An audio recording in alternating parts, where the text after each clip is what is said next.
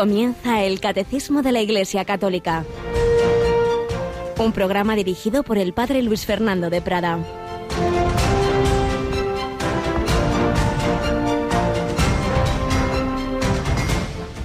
José, hijo de David, no temas acoger a María, tu mujer, porque la criatura que hay en ella viene del Espíritu Santo.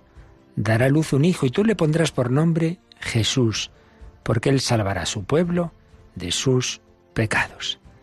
Alabados sean Jesús, María y José. Jesús, María y José, la sagrada familia de la que nos están hablando ya los textos evangélicos y nos hablarán los próximos días, porque estamos ya en, el, la fase final del Adviento, estamos ya muy cerca de la Navidad.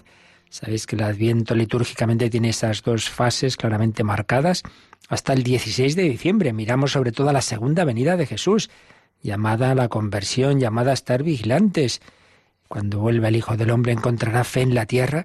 Y desde el 17 de diciembre, 7 y 7, 14, 24, 17 y 7, 24, son los siete días de preparación inmediata a celebrar la venida histórica de Jesús, a celebrarla litúrgicamente y a pedir al Señor que disponga nuestro corazón como fue disponiendo el de la Virgen María y el de San José. El pobre estaba desconcertado, no sabía qué hacer ante eh, el embarazo de, de, María, hasta que ya el ángel en sueños, después de dejarle pasar mal estas cosas que tiene el Señor, que a veces no entendemos, situaciones de oscuridad, de crisis, el Señor no me habla, y luego al final sí, ¿por qué no lo ha hecho antes? Dios sabe. Nos convienen muchas veces esas noches oscuras, esas situaciones difíciles, para crecer en fe, en esperanza, en amor, en perseverancia Dios sabe más, sus caminos no son nuestros caminos, pero cuando llega el momento, cuando es necesario, Dios interviene de esa manera extraordinaria, aunque sea a través de sueños,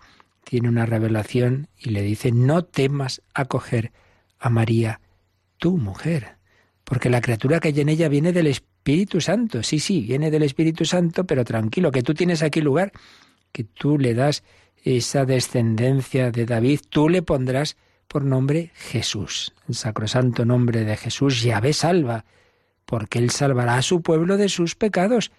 La salvación no es una salvación terrena que nos va a tocar la lotería y me voy a curar, que es lo que por desgracia muchas veces reducimos nuestra religión a eso, a pedir bienes de este mundo, que no está mal, todo se puede pedir, pero no es eso. El problema fundamental es que tengo el corazón herido por el egoísmo, por la soberbia, por la ira, por la lujuria, por la pereza.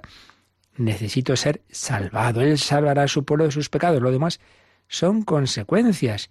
Y entonces, después de pasarlo muy mal el pobre San José, se despierta tan contento, hizo lo que le había mandado el ángel y acogió a su mujer, se la llevó a su casa. Fijaos una cosa, lo que le dice el ángel viene a ser, y lo que hace a continuación José, de ya acoger en su casa a María, es lo que treinta y tantos años después hará el evangelista San Juan, cuando Jesús le dice, ahí tienes a tu madre. Un ángel le dice a José, llévate a María tu mujer, y la coge, se la lleva a su casa, y el propio Jesús le dice a Juan, ahí tienes a tu madre, y el discípulo la cogió entre sus cosas, y también se la llevó a casa. Pues esta palabra se nos dice a nosotros, no tengas reparo en acoger a María, tu madre. Claro que sí. María, madre mía, todo tuyo queremos serlo. Le pedimos a ella que nos ayude a vivir bien estos últimos días del Adviento, días también en que hemos entrado en la segunda semana de la campaña de Adviento Navidad de Radio María, si queremos que esta radio siga adelante, si queremos que el año próximo y los que Dios quiera siga evangelizando y transmitiendo esta palabra y llamando a la conversión, necesitamos que nos ayudéis entre todos. Estamos en esta segunda semana de campaña, hemos empezado así, así, esperamos un empujoncito a partir de las nueve de la mañana siempre habrá voluntarios en ese número de teléfono. Tenemos con nosotros a Yolanda. Buenos días, Yoli. Muy buenos días, padre. Bueno, ya te lo sabéis, nos lo sabemos de memoria, los oyentes seguro que también, pero recordamos ese número de teléfono en el que desde las nueve siempre habrá voluntarios para acoger esas llamadas, esos donativos, esos encargos, esos ofrecimientos de voluntarios. Recordamos el número. Es el 91 822 8010, repito, 91 822 8010. A partir de las nueve de la mañana. Pero recordamos también que en ese número, aparte de hacer directamente un donativo, una domiciliación, etcétera, también se pueden encargar esos discos que vamos haciendo, preparando bien con programas que se han emitido o bien con recopilaciones temáticas. Y bueno, pues tenemos unos voluntarios muy buenos que, que van trabajando y van eh, bajo la guía de, de personas de, de, nuestro personal preparando esas recopilaciones y hemos preparado uno nuevo porque estamos recordando que hemos entrado en este, o vamos a entrar este año que viene, en, en el año 19, el año de los 20 años de cumplimiento de cumplimos 20 años Radio María, pero también se cumple un centenario muy especial, ¿verdad, Yoli? Así es, que es eh, la consagración de España al corazón de Jesús. En mayo se cumplirán 100 años de esa consagración de España. Unimos esta celebración 20 años de Radio María en España dentro de 100 años de esa consagración de España. Y con ese motivo estamos ya en un año jubilar, año jubilar que se inauguraba el primer domingo de Adviento en el Cerro de los Ángeles, donde se realizó aquella consagración y donde se va a renovar. Ya podéis apuntar la fecha, el 30 de junio de este 2000, próximo 2019 el señor Nuncio, el obispo de Getafe, otros obispos concelebrantes, en esa misa del primer domingo de Adviento inauguraban un año jubilar. Pues bien, Radio María tenemos ya desde hace tiempo algunos discos que nos ayudan a profundizar en qué es la espiritualidad del corazón de Jesús, que algunos tienden mal, piensan que es una cosa así simplemente de viejecitas del siglo XIX. No, no, es algo muy hondo, muy profundo. Todos los papas, todos, desde León XIII para acá al menos, lo han dicho, lo han explicado. Bueno, pues hemos preparado un, un CD o DVD, no me acuerdo, Yolanda, qué es lo que es. Bueno, ¿qué te parece si ponemos la cuña, la cuña, sí, mejor. Y, y, así nuestros oyentes vayan oyendo lo último que hemos preparado y que luego a partir de las nueve pueden solicitar. La devoción al Sagrado Corazón de Jesús en España tuvo como primer apóstol al beato padre Bernardo Francisco de Hoyos. Este joven jesuita recibió la misión de Jesús de extender en España esta espiritualidad a él le confiaría el Sagrado Corazón, lo que hoy conocemos como la Gran Promesa, cuando el Señor le aseguró que reinaría en España. El 30 de mayo de 1919, el rey Alfonso XIII consagró nuestra patria al corazón de Jesús en el Cerro de los Ángeles de Getafe, centro geográfico de España, donde se elevó un monumento al Sagrado Corazón y posteriormente Santa Maravillas de Jesús fundó un convento de carmelitas descalzas. Todo ha cambiado sin duda, pero no podemos dudar que permanece el amor de Dios que vemos simbolizado en su corazón y la necesidad de consagrarnos y consagrar España a este misterio. Como nos alienta el obispo de Getafe, Monseñor Ginés García, este año tenemos la oportunidad de renovar esta consagración al celebrar el centenario de aquel acto en el año jubilar que ha concedido el Papa Francisco con esta ocasión. Por eso en Radio María hemos preparado un DVD donde podemos volver a escuchar la retransmisión que hicimos del acto de apertura del jubileo en el Cerro de los Ángeles. Además, este DVD contiene meditaciones y conferencias para profundizar en este misterio de amor como las que Monseñor José Rico Pavés y otros profesores impartieron en el curso Corazón de Cristo, Corazón de la Iglesia. El padre Víctor Castaño, comisario de este centenario, también nos acerca a esta devoción en su programa Cristo, Corazón Vivo. Cuando yo miro cómo Cristo da la vida por la Iglesia, es decir, cómo me ama personalmente a mí y a toda la humanidad, por la que entrega hasta la última gota de su sangre, yo recupero la visión de las cosas, quedo como liberado de mi propio egoísmo y estoy entonces decidido a entregar mi vida de nuevo por amor, a recuperar el camino del amor. Este DVD también contiene varios programas dirigidos por el padre Luis Fernando de Prada que exponen cómo la espiritualidad del corazón de Jesús responde a los anhelos del hombre de hoy, y otros en que resumió las enseñanzas sobre esta devoción de quien fue arzobispo de Toledo, el cardenal Marcelo González Martín. Nosotros no somos la suma de nuestras debilidades y nuestros fracasos. Al contrario, somos la suma del amor del Padre a nosotros y de nuestra capacidad real de llegar a ser imagen de su Hijo. Si quieres descubrir los tesoros que esconde el costado abierto de nuestro Señor, sumergiéndote en su sagrado corazón en este año jubilar, Puedes pedir este DVD llamando al número de atención al oyente 91 822 8010. También lo puedes solicitar a través de nuestra página web www.radiomaria.es. El corazón de Jesús tiene sed de ti. Responde a su amor con Radio María. El corazón de Jesús tiene sed de ti. Catecismo tiene esa frase preciosa. Dios tiene sed de que el hombre tenga sed de él. Sí, la vida cristiana es el encuentro entre dos mendigos. Dios Jesús, que tiene sed de nosotros, vino a los suyos. Los suyos no lo recibieron. Nosotros que tenemos sed de Él, pero muchas veces confundimos lo que puede saciar nuestra sed y vamos a charcas cenagosas en vez de al agua viva, que es el Espíritu Santo, que es el amor de Dios. Pues pedimos a la Virgen María que nos ayude en estos días de Adviento a acudir, acudir a esa fuente viva. Y ya lo sabéis, este DVD puede ayudar a todos a vivir este año jubilar, a acudir a ese corazón de Cristo. Y al solicitarlo, pues a partir de las nueve, como os decimos, en ese número de teléfono, a la vez que lo solicitáis y podéis dar un donativo que no solo cubra los costes de un DVD y de su envío postal, sino que sea ese donativo a esta campaña en la que estamos de Radio María. Pues vamos adelante y seguimos también hablando de testigos, testigos de la fe en nuestro mundo, testigos de la fe. Estamos hablando en esta última serie de, mm, testigos bajo la persecución, terrible persecución a la fe que se produjo en todo el siglo XX bajo el régimen soviético. Siguiendo la obra de Didier Rans, La Gran Prueba, hoy vamos a pasar a una heroína, una especie de Juana de Arco de Lituania. Muy interesante, hoy solo la introducimos, pero ya veréis los próximos días qué vida más impresionante la de esta mujer.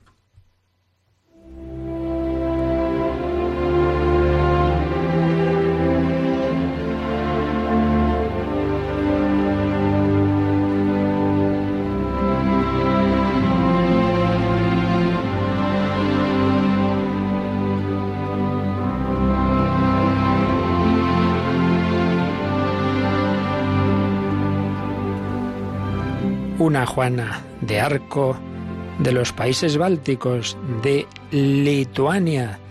Vamos a dedicar varios días esta primera sección testimonial a Niyolé Sadunaité, o como se diga, vamos a decirlo como solemos mm, llamar a estas mujeres, Nicole. Nicole una mujer que nació el 22 de julio de 1938 en Kaunas, en Lituania. Es una nación en la que hicimos eh, hace unos años la reunión europea de los directores y presidentes de las Radio Marías de Europa. Estuvimos el presidente y un servidor y la verdad es que nos conquistó el corazón, una nación profundamente católica en medio de naciones que en su día prácticamente todas se hicieron protestantes, pero hay una especialísima intervención de la Virgen María una aparición, un santuario, una gran devoción a la Virgen de la Misericordia y ahí fue también donde Santa Faustina Kowalska eh, tuvo las, las revelaciones de, Jesús que dieron lugar al famoso cuadro Jesús confío en ti, porque en aquel momento Vilna, Vilnus, eh, que es la capital de Lituania, en aquel momento pertenecía a Polonia. Pues bien, en esta nación lituana nace esta mujer, que en este momento vive aún y muy mayor, pero una gran heroína. Su padre, Jonas Sadunas, era ingeniero agrónomo.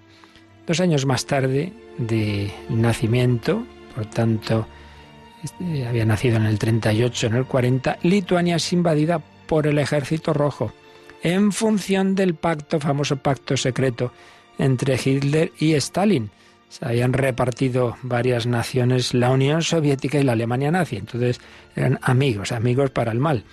Y luego, por supuesto, pues ya se rompería ese pacto con la invasión que hace la Alemania nazi de la Rusia soviética, pero entre tanto se habían repartido varias naciones. Entonces es invadida por el ejército rojo, pero al año siguiente es invadida por el ejército alemán. Acaba la Segunda Guerra Mundial, pues vuelve el ejército rojo y es un país que había perdido en esa guerra un tercio de sus habitantes, se dice pronto.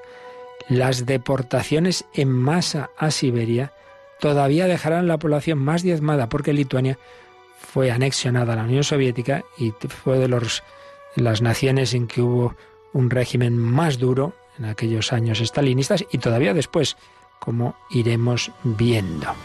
Muchas familias son deportadas a Siberia. La familia Sadunaite se libra de ir a Siberia gracias al obispo de Telsiai, señor Boresivisius, que ofrece un trabajo al padre de la pequeña Nicole.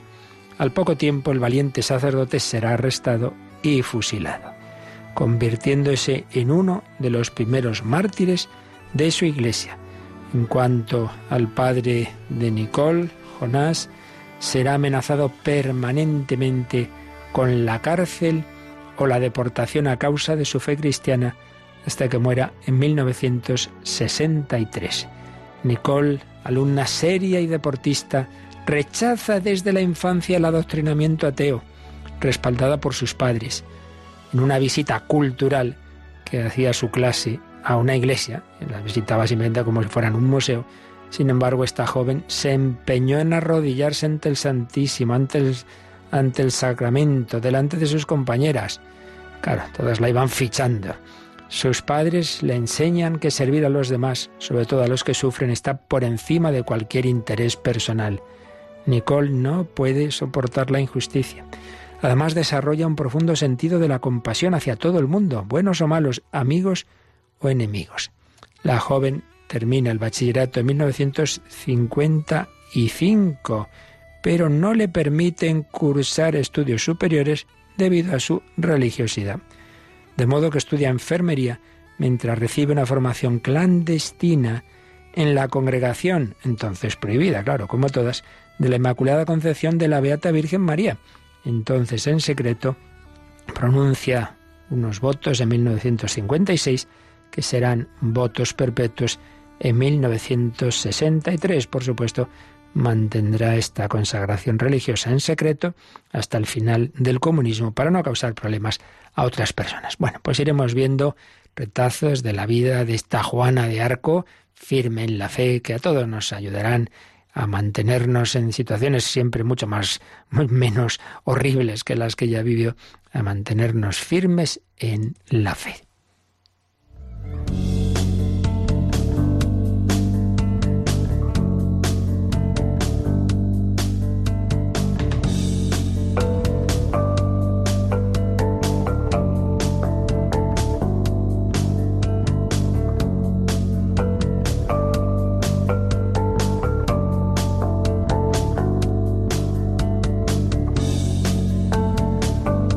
Esa fe católica de la que por desgracia muchos se apartan en este occidente apóstata, es la fe por la que han sufrido y han dado la vida tantos mártires, tantos confesores de la fe, como esta mujer y como millones de hermanos nuestros. Una fe católica que nos dice que el Hijo de Dios eterno se ha hecho hombre, se ha hecho nuestro hermano y que prolonga su presencia en medio de nosotros a través de la Iglesia, cuerpo místico de Cristo una iglesia que no es obra humana, que no son unos seguidores de Jesús nostálgicos que dicen vamos a juntarnos para recordar a Jesús, pues no, sino que es el propio Jesucristo que forma ese grupo, ese colegio apostólico, esos doce que él llama él y que él organiza y que le acompañan y que darán testimonio de él. Un grupo apostólico donde Jesús pone una piedra fundamental, que es Pedro. Tú eres Pedro, sobre esta piedra edificaré mi iglesia. No porque fuera mejor que los demás, de hecho es el único que lo va a negar descaradamente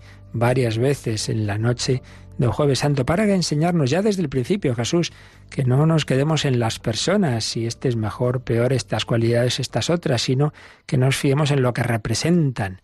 Es el vicario de Cristo, este papa me gusta más, menos que el otro y aquel y del siglo no sé qué. Mira, es el vicario de Cristo, es el sucesor de Pedro y cuando actúa como papa, más allá de, sus gustos personales, eso es otro tema completamente distinto, y sus opiniones personales en una entrevista o no sé qué, eso es otra cosa, pero como papa, pues Jesús ha prometido esa asistencia al sucesor de San Pedro. Él organiza la iglesia, sobre los apóstoles. Los apóstoles tienen esa cabeza que es Pedro, sucesor de Pedro el Papa, sucesor de los apóstoles, los obispos. Es lo que estamos viendo en este apartado sobre del credo sobre creo en la Iglesia, el colegio episcopal y su cabeza el Papa.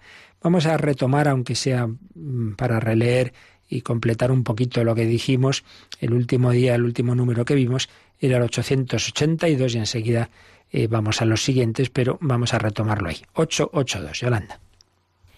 El sumo pontífice, obispo de Roma y sucesor de San Pedro, es el principio y fundamento perpetuo y visible de unidad tanto de los obispos como de la muchedumbre de los fieles. El pontífice romano, en efecto, tiene en la Iglesia, en virtud de su función de vicario de Cristo y pastor de toda la Iglesia, la potestad plena, suprema y universal que puede ejercer siempre con entera libertad. Bien, este número lo explicamos con calma el último día, sobre todo la primera parte. Tiene dos partes, como veis. En primer lugar, indicarnos que el, Papa, el sumo pontífice, el obispo de Roma, llamémoslo como queramos, es el sucesor de San Pedro.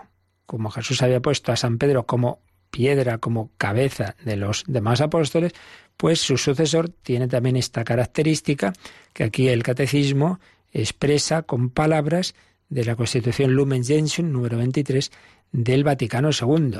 El Papa es el principio y fundamento perpetuo y visible de unidad. Claro, hay, hay millones de fieles cristianos, hay miles de obispos. Bueno, y entonces, ¿esto cómo se, se conjuga en unidad la diversidad? Bueno, pues porque hay una cabeza, hay una última palabra, hay una autoridad suprema que es el principio y fundamento perpetuo y visible estos dos adjetivos van unidos para indicarnos que es perpetuo en tanto en cuanto eh, exista este mundo, en cuanto esto sea visible. En el cielo ya no hay jerarquía, pero aquí sí, principio y fundamento perpetuo y visible de unidad, tanto de los obispos como de la muchedumbre de los fieles. La unidad de, toda la Iglesia católica, fieles, religiosos, sacerdotes, obispos, pues viene de, de esa cima, de esa cabeza. Y entonces estuvimos viendo un poco lo que es esa, lo que es la sucesión apostólica y cómo en la Iglesia se, se fue tomando conciencia de que en efecto el obispo de Roma era el sucesor de San Pedro y que tenía autoridad sobre las demás iglesias. Estuvimos viendo diversos textos muy tempranos, eso de que es en la Edad Media cuando entonces eh, la Iglesia pone al Papa como cabeza o, como una especie de continuación del Imperio Romano. Sí, hombre, el Imperio Romano lo que hacía era perseguir, todos los primeros papas son mártires, ya me dirás tú. No tiene nada que ver con que fuera eh, estuviera en Roma el Imperio Romano, etcétera, etcétera sino que la cosa venía de Galilea, donde Jesús había puesto a Pedro por cabeza. Entonces, la segunda parte de este número 882 eh, saca la, consecuencia teológica. Si el Papa es el sucesor de Pedro y tiene esa autoridad, esto implica y lo dice de nuevo con otro texto del Vaticano II, de la Lumen Gentium, que, que ese pontífice romano tiene en la Iglesia en virtud de su función de vicario de Cristo y pastor de toda la Iglesia, tiene la potestad, fijaos ahora los adjetivos, plena, suprema y universal. Plena, suprema y universal, no hay nadie por encima de, claro, Dios. O sea, el Papa no es, no es un poder absoluto como si pudiera de repente un día se despierta y dice, bueno, hoy vamos a cambiar los dogmas y hoy vamos a cambiar los mandamientos. No, no, no. Siempre es evidentemente en cuanto vicario de Cristo, en cuanto siervo de la palabra de Dios. Eso ya se da por sobreentendido. Pero supuesto eso, digamos, las decisiones que, pueda tomar en ese marco y, siempre en, ese, en esa fidelidad a la revelación de Dios, ahí tiene una potestad plena, suprema, universal. Quiere decir que no necesita que estén de acuerdo X número de obispos, ay, si la mayoría está en contra, yo no puedo, y de hecho, pues a veces los papas han tomado decisiones contra mayorías, porque esto es así. Potestad plena, suprema y universal que puede ejercer siempre con entera libertad. Entonces, los siguientes números podemos ver un poco deprisa porque prácticamente todos vienen a decirnos lo mismo, a saber que el colegio episcopal, los obispos, que unidos forman ese colegio, ese grupo, como hablamos del colegio de abogados, etcétera, pues ese colegio episcopal siempre se entiende en cuanto tiene esa cabeza, que es el Papa. Y, es que en la historia de la Iglesia con frecuencia se han dado determinadas herejías, errores que pretendían que, bueno, bueno, sin el Papa aquí nosotros nos juntamos y ya está, el conciliarismo. Nos juntamos en un concilio y la mayoría de los obispos decidimos esto, que el Papa no es su problema. Pues no, no es su problema, es problema de Cristo que lo ha puesto a él de cabeza. Entonces ya prácticamente se va a decir desde distintas formas y con sus consecuencias esta misma idea de que siempre se entiende el colegio episcopal sub Petro e cum Petro, con Pedro y bajo Pedro, siempre bajo esa autoridad. Por tanto, ya puede un concilio, un sínodo lo que sea, o los obispos cada uno en su lado. De hecho, en la historia de la Iglesia, como esto es así, de todo, de todo hay en la viña del Señor, pues ha habido épocas muy duras en este tema. Es famosa la frase de San Jerónimo la decía en latín, pero ahora mismo no la recuerdo yo en latín, pero bueno, la idea es que decía, un día el orbe se despertó arriano, que quería decir que se extendió tanto la herejía del arrianismo que quizá en un momento dado la mayoría de los obispos estaban infectados de esa herejía que si hubiera, se hubiera hecho entonces, que no había medios, claro, hay una encuesta y, unas votaciones, pues a lo mejor había salido una mayoría arriana. Bueno, pues muy bien, pero desde luego eh, el Papa, que algunos papas a nivel personal tuvieron sus debilidades, sí, pero nunca eh, asumieron que eso fuera verdad, al revés, eh, mantuvieron la fe católica, ¿no? Consustancial, el Hijo Eterno es consustancial al Padre, cosa que negaba el arrianismo. Entonces, se va a insistir ahora en que no cabe, no cabe ninguna decisión vinculante para la Iglesia por muchos obispos que la apoyen, sino eh, tiene la autoridad del Papa en cuanto Papa, en cuanto cabeza de la Iglesia. Pues es lo que nos van a decir estos números, comenzando por el 883 que podemos ya leer. Yolanda, 883. El colegio o cuerpo episcopal no tiene ninguna autoridad si no se le considera junto con el romano pontífice como cabeza del mismo. Como tal, este colegio es también sujeto de la potestad suprema y plena sobre toda la Iglesia, que no se puede ejercer a no ser con el consentimiento del romano pontífice. Bueno, pues como veis lo que os he estado ya anticipando, de nuevo con textos de la Lumen Gentium 22 y también del Código de Derecho Canónico. El colegio, el cuerpo episcopal, no tiene ninguna autoridad si no se le considera junto con el romano pontífice que es sucesor de San Pedro y que es cabeza de ese colegio. Y ese colegio es también sujeto de la potestad suprema y plena sobre toda la Iglesia del Papa. Por eso el Papa puede destituir a un obispo, puede eh, tomar cualquier decisión porque también es cabeza de los obispos. Así pues, un colegio episcopal, pero no como en el mundo de hoy se ha extendido, entendido como que el poder viene de abajo, en un sentido democrático, pues no, el Señor no ha organizado la Iglesia con, con ese sentido. Es, claro, a lo largo de la historia de la Iglesia, la Iglesia vive en medio de, de, la sociedad, vive de distintas, en medio de distintas situaciones y regímenes, y claro, todo eso, quieras que no, se pega. Entonces, cuando todo era la monarquía absoluta, bueno, pues había el peligro de, pensar que, eso tenía que ser, que, eso tenía que ser así también en la Iglesia. Ahora vivimos en un régimen democrático, pues al revés, pensar que todo tiene que ser así. Pues mire, pues habrá cosas que sí, cosas que no, pero es que nosotros no dependemos en lo esencial de, cómo va la sociedad, sino de, de, los orígenes. Y los orígenes, pues son nuestro Señor Jesucristo. Bien, podemos eh, tomar como resumen de lo que se nos ha dicho en este, este número y en los anteriores, la síntesis que hace el profesor Eduardo Vadillo, que sintetiza eso muy, muy sintéticamente, valga la redundancia, y lo vamos a leer antes de nuestra primera pausa, dice así. El primado de Pedro y sus sucesores. En primer lugar, lo que vimos en días anteriores. En el conjunto del Evangelio aparece el lugar principal que tenía Pedro, dentro del grupo de los doce.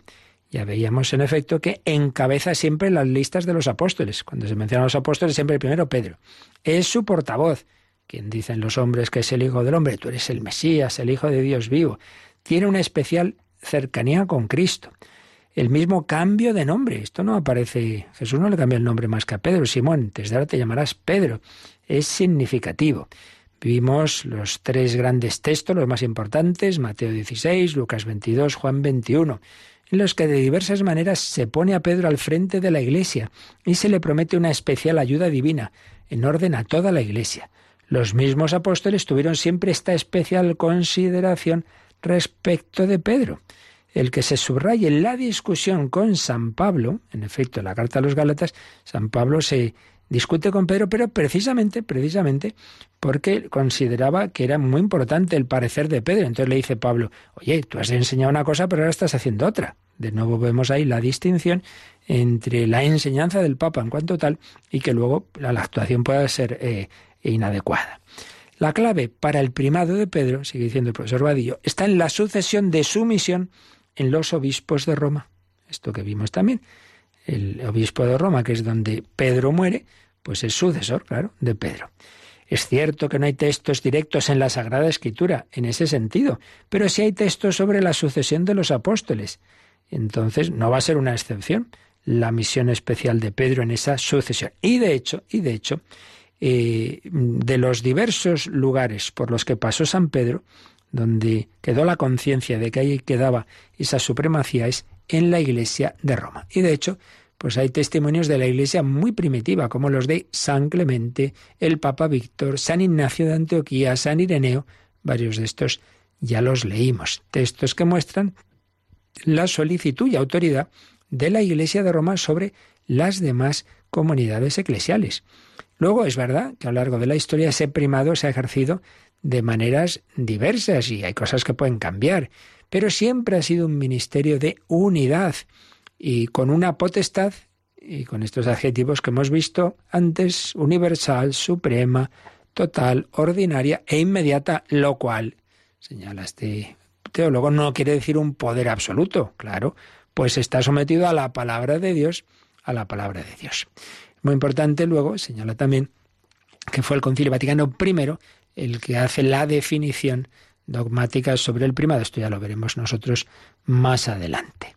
Y luego también señala esta síntesis teológica del profesor Vadillo que desde finales del siglo I tenemos ya claros textos, por ejemplo en San Ignacio de Antioquía, sobre esa estructura jerárquica de la Iglesia se nos habla de diáconos, presbíteros y obispos. Luego hay un tema que teológicamente ha, durado siglos la discusión, que es si la diferencia entre los presbíteros y los obispos era simplemente, digamos, de autoridad, de dignidad o de sacramento. ahí hay un sacramento, sacramento del orden.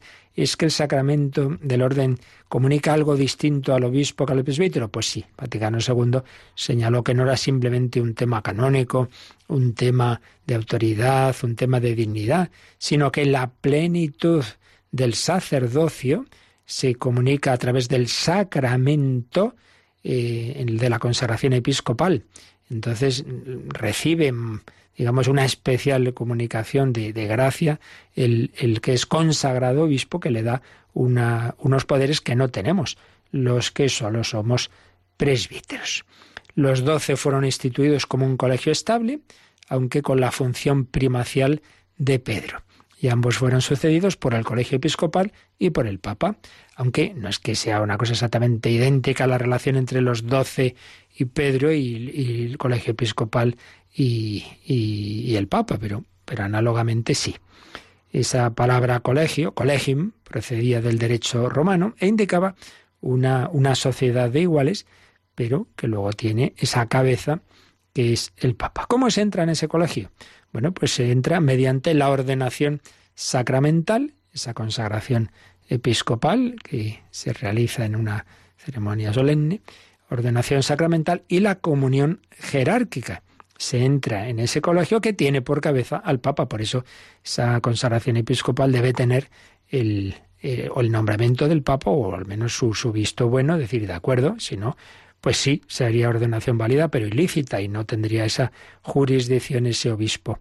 En cambio, el colegio episcopal, bajo el Papa, tiene una potestad de jurisdicción propia, ordinaria e inmediata, pero siempre unida a la del Papa el Papa sucesor de San Pedro, los obispos sucesores de los apóstoles, todos ellos formando un grupo jerárquicamente ordenado. Bueno, pues estamos hablando del Papa, estamos hablando de que hay que distinguir lo que es la persona humana del cargo que siempre está. Y precisamente hay un audio muy bello que hace algún tiempo Monseñor Monilla también lo puso en su programa Sexto Continente y pienso que lo podemos también nosotros recuperar, que para algunos seguro que es motivo de, de recuerdo presencial, porque seguro que muchos oyentes, cuando eran 30 años más jóvenes, o más de 30 ya, 40, que vamos ya, pues estuvieron en, la primera visita de San Juan Pablo II a España tuvo un encuentro con los jóvenes en el estadio Santiago Bernabéu. Ya sabéis, Juan Pablo II le gustaba mucho cantar y le gustaba mucho la canción del pescador. Entonces venía a la orilla. De hecho, recuerdo también, nos contó el cardenal don Marcelo en una ocasión en que sacerdote cantor Pues empezó a cantarle ahí a pulmón, a pleno pulmón en el Vaticano en una visita privada tras la Santa Misa, el pescador y el Papa todo impacta. Bueno, pues en el Bernabéu cogió el micro y con todos los que estaban allí empezó a cantar. Vamos a, a recuperar aquel, aquel audio tan, tan bello, tan significativo, pues pidiendo al Señor que nos dé ese amor al Papa, se llame Carol Boitigua, se llame Jorge Bergoglio, se llame José Ranser, se llame como se llame. Lo importante es que es el sucesor de San Pedro, que es el vicario de Jesucristo, a quien Jesús ha llamado.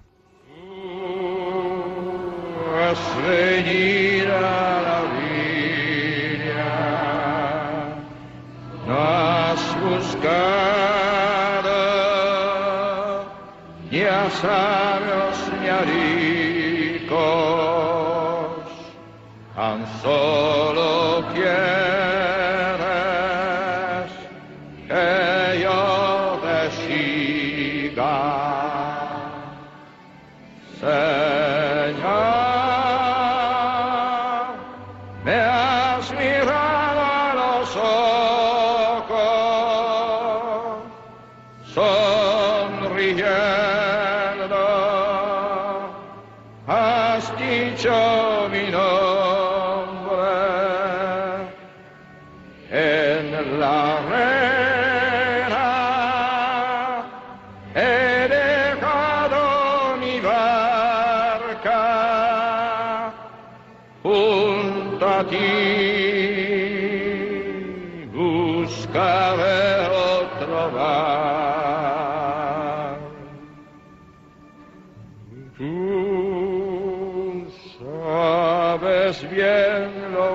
tengo en mi barca. No hay oro ni espada, tan solo redes y mi trabajo cantar.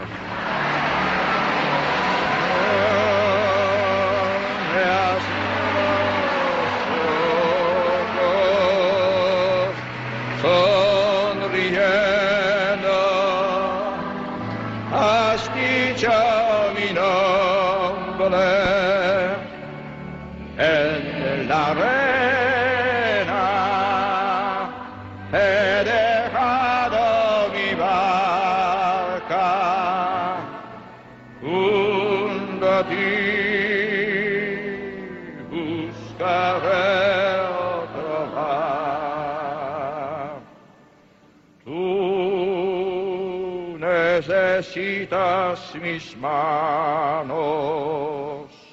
μη κανσάνσιο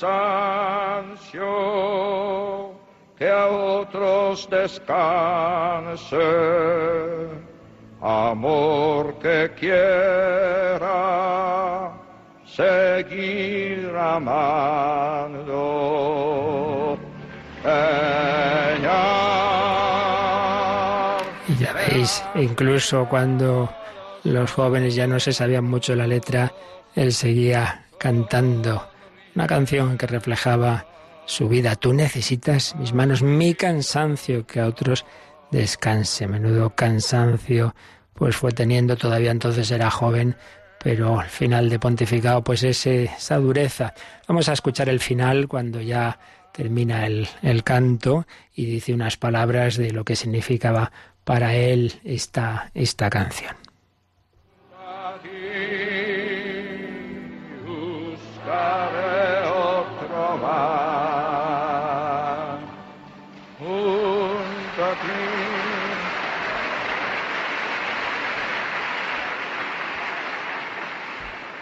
Muchas gracias. La vocación es es una cosa estupenda, maravillosa. El contenido de esta canción dice, es, es una, una cosa maravillosa. Cristo que ha mirado los ojos una vez, mira nuestros ojos cada vez y cada día. Gracias. El Señor le llamó al sacerdocio, un sacerdocio que se convirtió en el sumo sacerdocio, en ese ministerio de Pedro. También el Señor nos llama a cada uno de nosotros, tú necesitas mis manos. Seguimos en nuestro programa del Catecismo. Están escuchando el Catecismo de la Iglesia Católica con el Padre Luis Fernando de Prada.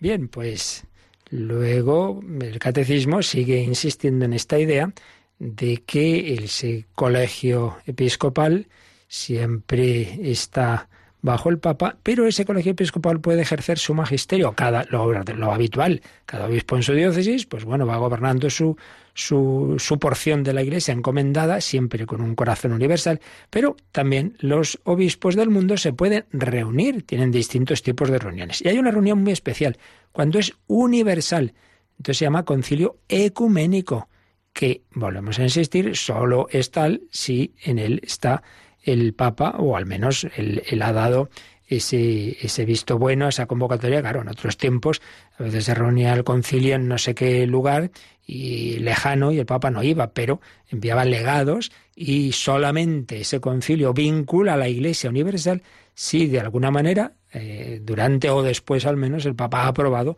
lo que en él se ha decidido. Es lo que nos va a decir ahora el número 884. La potestad del Colegio de los Obispos sobre toda la Iglesia se ejerce de modo solemne en el concilio ecuménico. No existe concilio ecuménico si el sucesor de Pedro no lo ha aprobado o al menos aceptado como tal. Así pues, aquí se nos dice eh, que hay una forma solemne extraordinaria, solo se da de vez en cuando, no, no es todos los días, desde luego, ni todos los años, ni, ni, ni cada diez años. Eh, cuando los obispos se reúnen en un concilio ecuménico, es decir, universal. Por tanto, se está, hombre, todos, todos es imposible, siempre hay quien falta, pero se entiende que en un sentido moral de, una presencia de, de los obispos del mundo entero. Pero en cualquier caso, siempre con esa autoridad del Papa. La primera frase, la potestad del colegio de los obispos sobre toda la Iglesia se ejerce de modo solemne en el concilio ecuménico, es del Código de Derecho Canónico, y luego la segunda vuelve a ser de Lumen Gentium 22. No existe concilio ecuménico si el sucesor de Pedro no lo ha aceptado, o perdón, no lo ha aprobado, o al menos aceptado como tal. Por eso, cuando se, se estudia la historia de la, de la teología, la doctrina católica, los dogmas, aparecen muchos concilios, pero claro, es muy distinto cuando se dice, bueno, esto fue un concilio que se hizo en tal sitio, los obispos de tal sitio, no sé qué, a decir, oye, ¿cuáles son los concilios ecuménicos, los que vinculan a la Iglesia Universal y los que, por tanto, hay una promesa especial de asistencia de Cristo, de que lo que en ellos se definió como definitivo, eso es seguro, eso está bien, eso es infalible. Bueno, aquellos que siendo universales han tenido esa convocatoria o al menos la aprobación posterior del Papa. Y si no, no, pues si no, pues vale, sería una cosa que en aquel momento para aquel lugar pudo venir mejor o peor, pero lo que vincula a la Iglesia universal son los concilios ecuménicos, siempre, por tanto, aprobados por el Papa. Esto es muy importante, muy importante porque ya digo, luego están los concilios de Toledo, pues muy interesantes y, para España, sobre todo el tercero, fundamental, ¿verdad? El de la unidad católica, el de la conversión de los godos, Recaredo, discurso de, de, San Leandro, todo eso es estupendo, pero no, no es un concilio ecuménico que vincule eh, a la Iglesia Universal y que tenga esa promesa de la infalibilidad de Jesucristo. Y finalmente, en esta línea de lo que la misma idea que estamos diciendo de distintas formas, Leemos el siguiente número, el 885. Este colegio, en cuanto compuesto de muchos, expresa la diversidad y la universalidad del pueblo de Dios. En cuanto reunido bajo una única cabeza, expresa la unidad del rebaño de Dios. Bueno, pues fijaos, esta frase, que de nuevo es de Lumen Gentium 22, eh, aplica a este tema que estamos viendo algo de lo que ya hemos hablado en bastantes ocasiones. Concretamente cuando vimos esa nota de la Iglesia, recordemos las cuatro notas. La Iglesia es las cuatro notas principales, propiedades esenciales, hay más, pero las esenciales. La Iglesia es una, santa, católica y apostólica. Católica significa universal, pero la primera nota es que es una. Entonces estuvimos hablando de cómo se conjuga en la Iglesia dos características aparentemente contrapuestas, unidad y diversidad. Ese es un tema que no solo en la Iglesia, sino que se da en toda sociedad. Un grupo, para ser un grupo, eh, digamos, mínimamente razonable, tiene que tener algún tipo de, motivo que le una. Si no, ¿esto que nos une aquí? Bueno, por lo menos que somos del mismo equipo. Bueno, pues ya es algo, ¿no? Hay algo de unidad. Eh, pero a la vez diversidad, cada uno es cada uno. Entonces, esto pasa en las sociedades. ¿Qué nos une a todos los españoles? ¿Qué nos separa? ¿Qué? Si todo es separación, pues no hay nada que hacer. Aquí no hay unidad que valga. Si todo es uniformidad, pues entonces se eliminan las diferencias, se acaba la libertad. Lo que pasa en los regímenes totalitarios. Pues bien, ese es un problema de todas las sociedades, de las sociedades civiles, de, todo tipo de, de, órgano eh, de autoridad en el, en el orden civil de cómo ejercer la autoridad que lleve a unidad a un determinado cuerpo social, pero a la vez respetando la diversidad de los miembros. Unidad, diversidad, autoridad, libertad. Pues bien, ese tema que está en, en, todos los ámbitos de la vida humana, que el hombre es un ser social, también se da en la Iglesia. Pero en la Iglesia hay unos factores especiales con los que no cuenta el orden civil que son estupendos. Y es que lo que nos une es interior, fundamentalmente, no solo, pero fundamentalmente interior, porque tenemos la misma fe, el mismo Espíritu Santo, la gracia de Dios, esa sangre que corre por todos los miembros de la Iglesia, que es esa vida divina, que es que todos recibimos el cuerpo y la sangre de Jesucristo, que recibimos ese amor de Dios, ese Espíritu Santo que tenemos a la misma Madre, la Virgen María. Pero también en el orden exterior tenemos todos cada uno en donde viva, desde extremo oriente hasta extremo occidente, pues sí, allí tendrán tales estilos, tendrán tales obispos, aquí tales otros, sí, sí, pero todos tenemos la misma cabeza suprema, que es el, el obispo de Roma, todos. Por eso en la Santa Misa, ya sabéis que hay un momento en que se dice con el Papa, Francisco, con el Papa, que sea nuestro obispo, Carlos. Bien, lo de nuestro obispo varía en cada diócesis, pero lo primero es igual en todo el mundo. Pues esto es lo que aquí se nos dice también. Eso que es ordinario en, la vida de la Iglesia, que por un lado hay unidad y por otro lado diversidad, eso se expresa de una manera especial cuando hay un concilio ecuménico. ¿Por qué? Porque están los obispos de todo el mundo, cada uno con sus cosas, su estilo, sus tradiciones, etcétera, etcétera.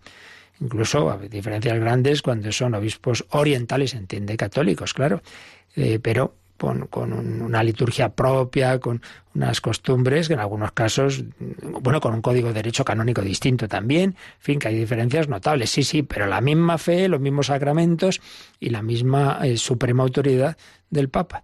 Entonces dice que cuando esa unidad y diversidad que, está eh, habitual, digamos, en la Iglesia, se nota de una manera especial en un concilio. ¿Por qué? Porque por un lado, en cuanto está compuesto de muchos, y muchos distintos, digamos, manifiesta esa diversidad, esa pluralidad del pueblo de Dios. Pero en tanto en cuanto ese concilio siempre tiene una cabeza, siempre está presidido por el Papa, en ese sentido expresa la unidad del rebaño de Dios. Unidad y diversidad.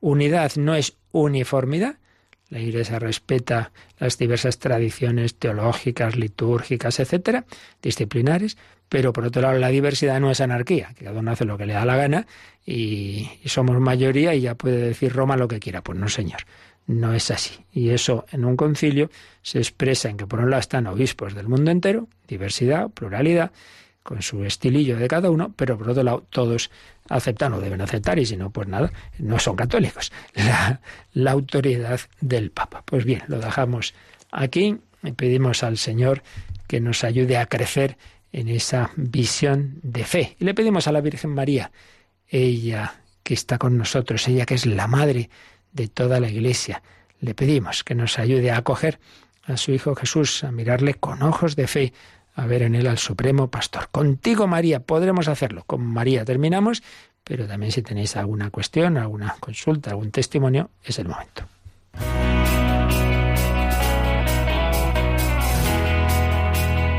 Participa en el programa con tus preguntas y dudas. Llama al 91005 9419. 91005 9419. También puedes escribir un mail a catecismo arroba radiomaria.es. Catecismo arroba radiomaria.es.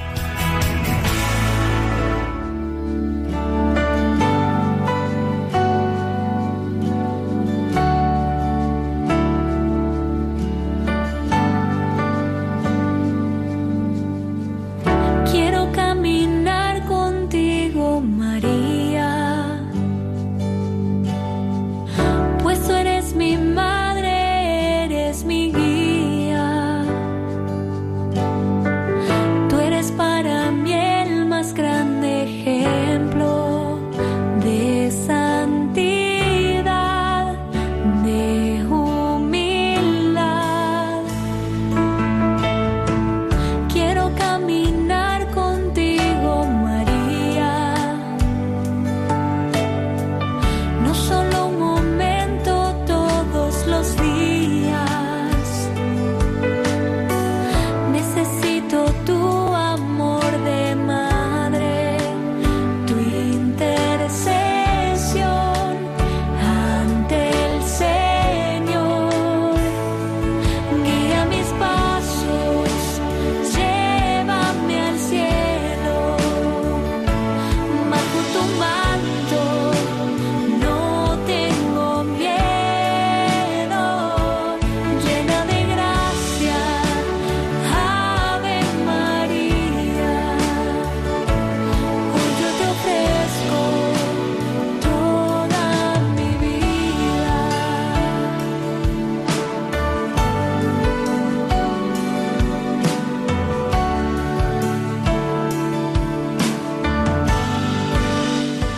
ofrezco toda mi vida. Teníamos en el correo de testimonios arroba es un testimonio muy bello que hemos leído en momentos de la campaña, pero que aquí también creo que nos puede ayudar. Ana nos escribe, nos dice cómo ella estaba lejos de la iglesia, pero en mayo de 2015 el Señor quiso que volviera a casa y la radio ha sido su guía desde entonces. Ella desde su juventud se había llevado una vida de apostasía inconsciente, de pecado, de crítica centrada hacia la Iglesia y sus jerárquicas, esos jerarcas, lo que estamos hablando. Pero el Señor la llamó al fallecer su madre, hizo caso omiso, pero luego el fallecimiento de otra persona muy cercana a mí a la que fallé y no le presté ayuda en sus últimos meses me sumió en la desesperación. Y entonces el Espíritu Santo vino en mi auxilio y me dirigió hacia un confesionario. Sentí el perdón y el consuelo divino, sentí que el Señor me quería, que acariciaba mi alma y me llenaba de esperanza. El mundo y sus estúpidas modernidades dejaron de interesarme. Y ahí integré en mi vida Radio María, de la que tanto había denostado cada vez que veía a mi madre escucharla. Necesitaba formación religiosa, necesitaba escuchar sin cesar la palabra de Dios. Por ello siempre les estaré agradecida y trato de colaborar con su misión evangelizadora. Muchas gracias, rezad por mí.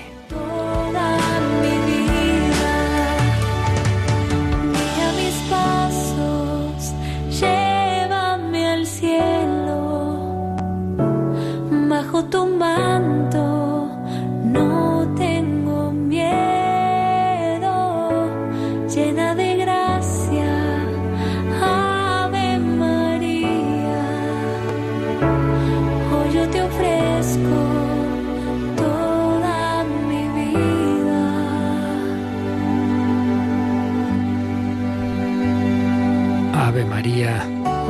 yo te ofrezco toda mi vida. Bueno, pues os pedimos también ese ofrecimiento de oraciones, sacrificios, voluntarios. Hacen falta más. Por ejemplo, para coger el teléfono nos superan muchas veces las llamadas, gracias a Dios. En Radio María podéis escribir al correo electrónico nuevos voluntarios arroba radiomaria.es y ya según tu situación, disponibilidad, lugar, pues ya veremos en qué y cómo puedes colaborar, pero te puedes ofrecer ahí nuevos voluntarios arroba radiomaria.es o llamando a ese número de teléfono que ahora ya está disponible. Enseguida tendréis eh, voluntarios al teléfono para cualquier consulta, para esos donativos que os pedimos. Seguimos en campaña, necesitamos la ayuda de todos y también para esos discos que ya sabéis en, en, el, en la web de Radio María, radiomaria.es, hay una pestaña programación dentro de la cual podréis ver el catálogo de los principales discos que hemos ido preparando estos últimos años, temáticamente, pues discos de formación, de catecismo, de espiritualidad, de tal tema, de tal otro, para niños, para jóvenes, para matrimonios, sobre el dolor, sobre el, corazón de Jesús, eh, también para alejados, testimonios, programas de diálogo, fe, cultura, razones para creer. Bueno, la verdad es que un poquito de todo podéis verlo y solicitar lo que queráis, discos especiales para vivir el Adviento, la Navidad, Jesús de Nazaret, todos esos tres volúmenes maravillosos de el Papa Benedicto, pues expuestos de una manera más sencilla, quitando las partes así como más técnicas, a lo largo de, cinco años por un servidor.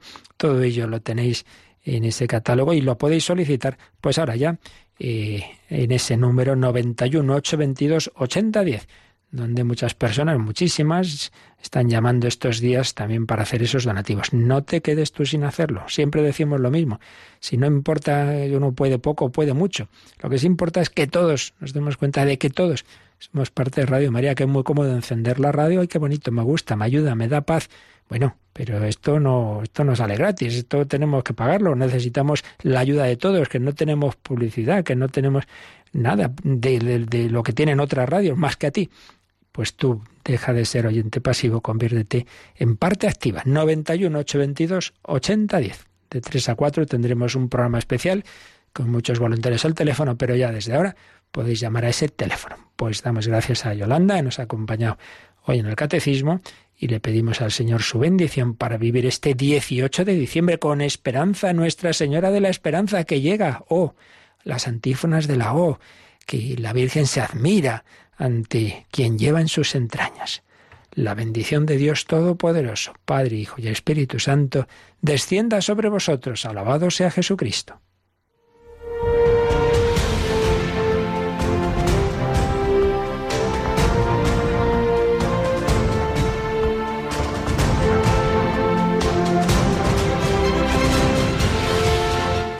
Han escuchado en Radio María el Catecismo de la Iglesia Católica un programa dirigido por el Padre Luis Fernando de Prada.